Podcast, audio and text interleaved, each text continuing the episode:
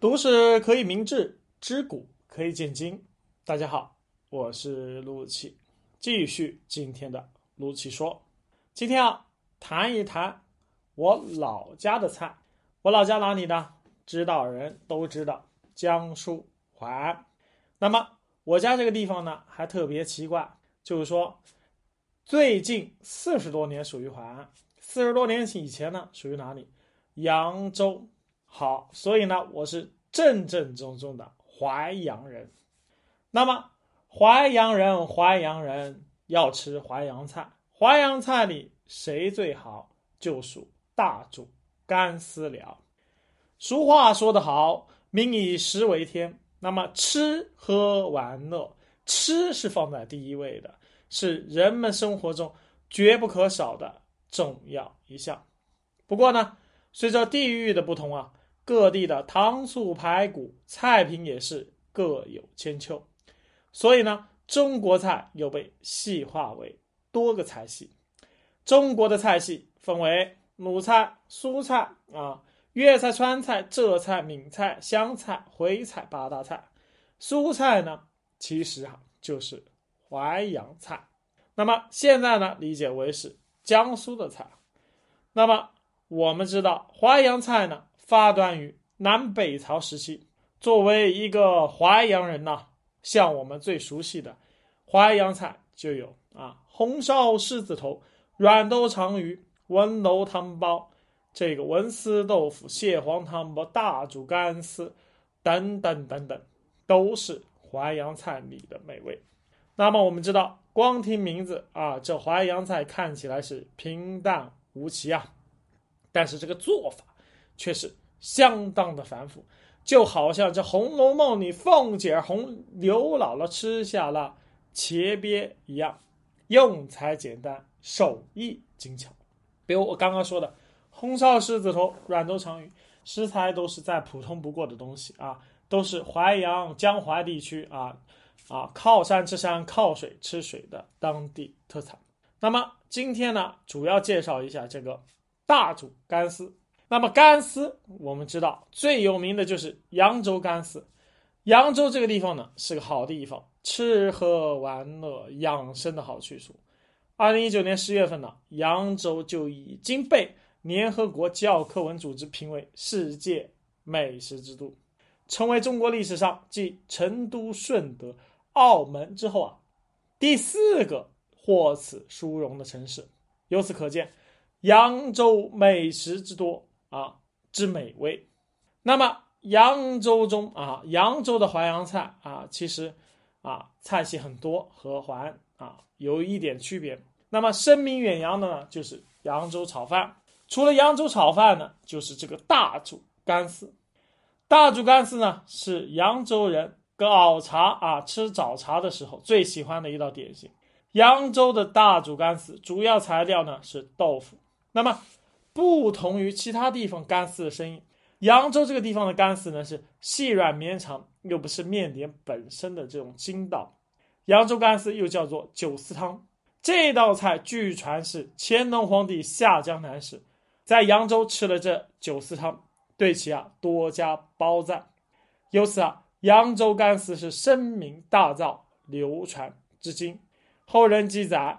输入淮南是故乡，钱家传世酒丝汤，清清淡淡天滋美，丝丝缕缕韵味长。清代《吊鼎集》中也曾经记载了酒丝汤的做法。酒丝汤啊，火腿丝、笋丝、银鱼丝、木耳、口蘑、千张、腐干、紫菜、蛋皮、青笋，或加海参、鱼翅、生怪和鱼窝俱可。可见扬州干丝是非常的鲜美。那么。说到这扬州干丝，它是这个淮扬菜的一种。那么淮安干丝和扬州干丝呢，又有些区别啊？有什么区别呢？扬州干丝的口味清淡，淮安呢比之扬州更北方一些，所以呢，它的口味、它的汤料呢相对浓厚一点，口味重一点。那么知道近代民国时期的文人朱自清啊，他曾经在扬州居住过一段时间，他本人呢。非常喜欢吃扬州干丝，还曾经在自己的《说扬州》一文中写道：“北平现在吃干丝啊，都是所谓煮干丝，那是很浓的，当菜很好，当点心却未必合适。烫干丝先将一大块啊的这个豆腐干飞快的切成薄片，再切为细丝，放在小碗里，弄开水一浇，干丝变熟了。逼去的水啊，穿成圆锥式的，再倒上麻酱油，搁一撮虾米和干笋丝儿，再煎，就成。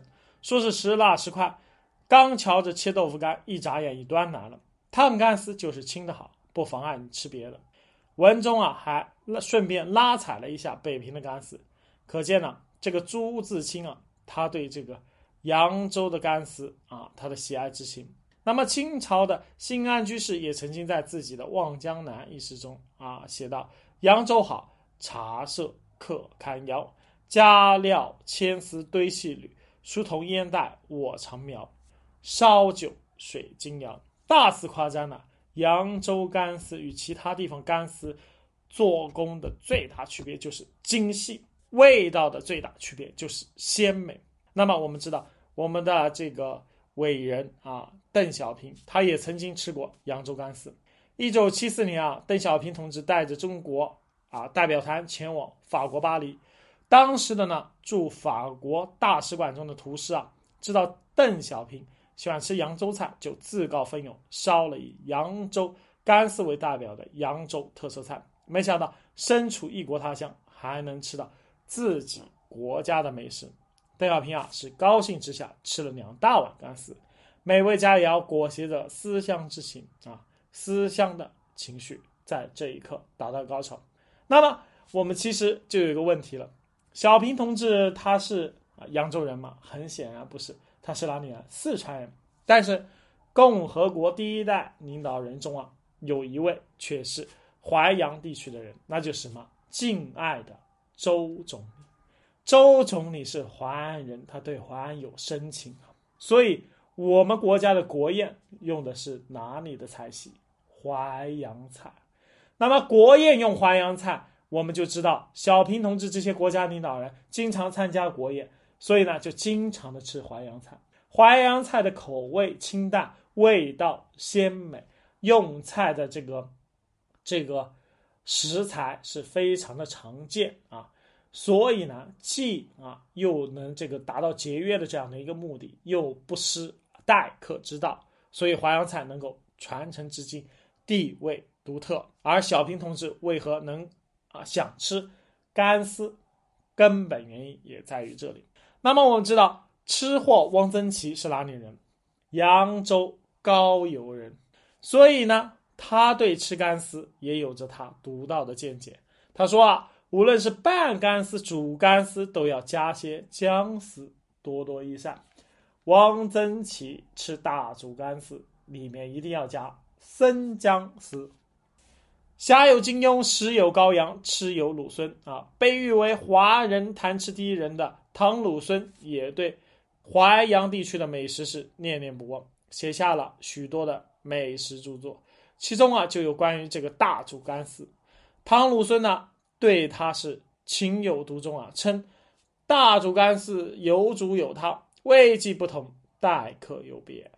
在从干丝谈到杏花村啊这一文中，他也曾记载着啊，杨镇一带吃干丝讲究可大了。几个熟朋友到茶馆吃早茶，为了表示大家是自家人，不必客套，多半是烫个干丝。杨震老吃客认为烫干丝才能保全干丝的香味。如果请的客人是尊长，为了保释啊这个尊敬礼貌，那才叫一客煮干丝呢，懂了吗？也就是说，一般朋友吃干丝吃啥？烫的干丝。真正的大煮干丝，那是要。